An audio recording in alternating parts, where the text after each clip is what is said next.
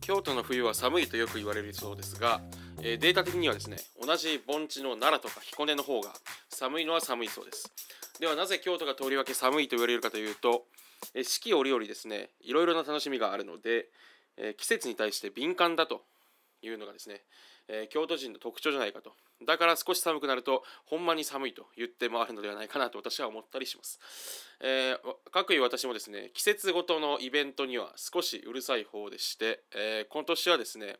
あの UMB というねラップの大会の京都予選に出ますのでその話とあとは天気の子をねちょっと見ましたんでその話をしたいなと思います。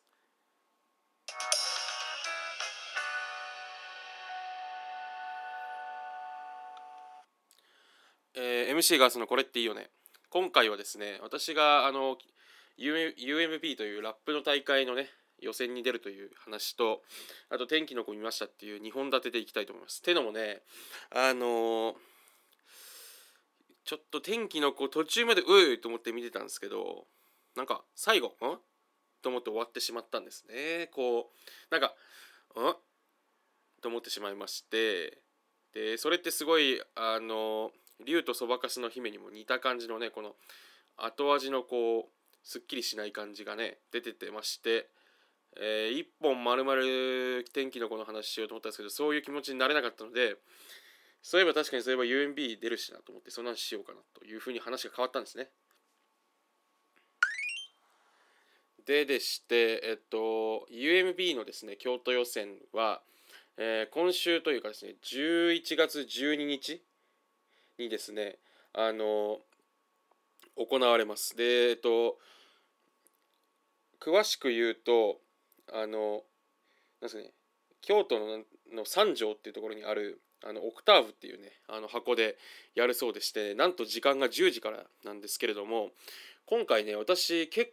構その個人的にはチャンスかなと思ってまして勝手にねあの手応えがやっぱラップ上手くなってる感感じるんですよ自分で。なんであのいけんちゃうってねしかもね今年はねあの総運っていうねあの全国大会優勝 UMB っていうその UMB っていうラップの大会は甲子園みたいな感じであの各都道府県で1回ずつこう予選をしていってですねでそれの勝者が47都道府県プラスワンがなんだっけなスペシャル枠か東京枠かなんか分かんないですけどが2つなのかな？みたいな本当に甲子園みたいな形式であの年末に大会をして優勝者を決めるっていうラップの大会なんですけどそれの予選なんですよね。で今回の総運っていうですねあの全国優勝もしたことある強豪の京都のラッパーが出ないらしいんでこれチャンスやんだよねスキルも上がってるしと。いうわけで、えー、とお手すきの方はねぜひあの見に来てほしいなと思いますしこれねやっぱねちょっと意気込み先喋っとくとこれね後から結果が良かった時面白いんであの今年はねやりますよとか言って あの結構なんか若いラッパー多かったですね18歳ぐらいの人多かったんで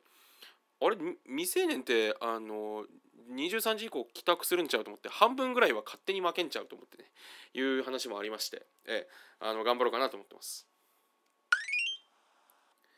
で、えっと、後半はですねあの天気の子を見ましたという話であのなんかえっとですね見てて序盤はおっと思って見てたんですよ。っていうのも私あの結構ですね日差しが差してるシーンとか雨の描写とかなんて言うんでしょうこう風景描写好きですしそういう映像を見るのめっちゃ好きなんですよ。水が流れてる映像を私見るのむっちゃ好きであのタルコフスキーの水？泉？なんかなちょっとタイトル忘れちゃった。確か水かな？あ違う違う違う。ノスタルジアだ。タルコフスキーのノスタルジアって作品見た時もなんかまあ全然思んなかったですけど水の描写は好きだったみたいな話があったりしてぜひ皆さんその水だけ見たければノスタルジア見てほしいんですけど。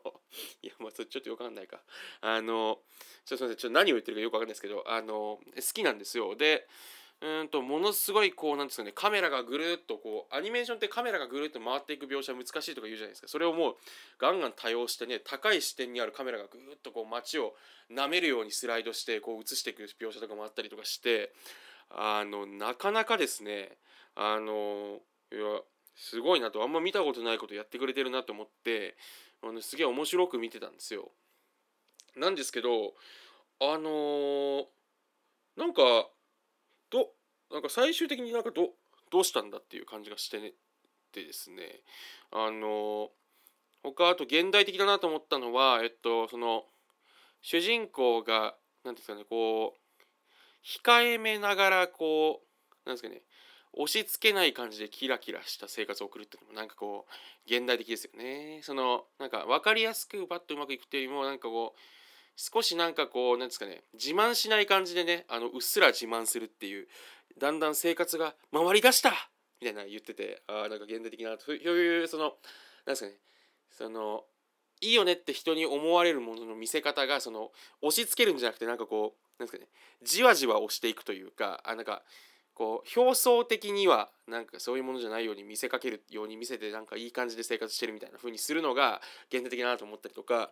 あとは、えっと、途中でやっぱりその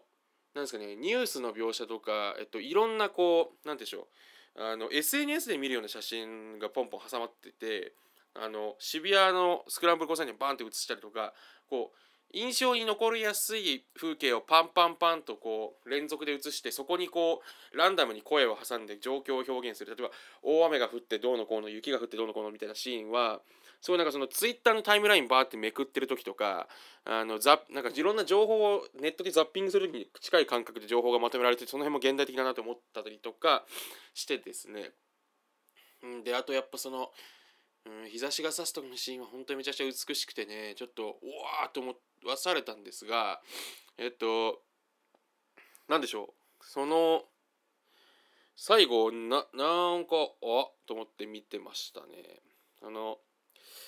うーんこうまあ新海誠さんにねその同情すると、うん、奥さんと飯食ってて見ててあの奥さんが飯食えって、なんかちょっと一旦風呂とか洗うかみたいになって あの一番いいシーンでパッと中断して30分ぐらいなんですか私風呂洗ったりしてってから見直したんでそれであのうんと思ったのかもしれないですけどね。あのちょっと最後だけでんなんかこう現代的それも現代的だなと思ったのはその話をそのなんですかね100%ハッピーセンドで100%ハッピーエンドで終わらせないようにしてるっていうのが結構あのおもろいというかあの現代的だなと思いましたそれも。こうなんかそのなんですかね。分かりやすく完全懲悪とかじゃなくてむにゅっと終わらせるっていうのがうんとその何ていうんですかね。ぽいなというかえっとそういうの。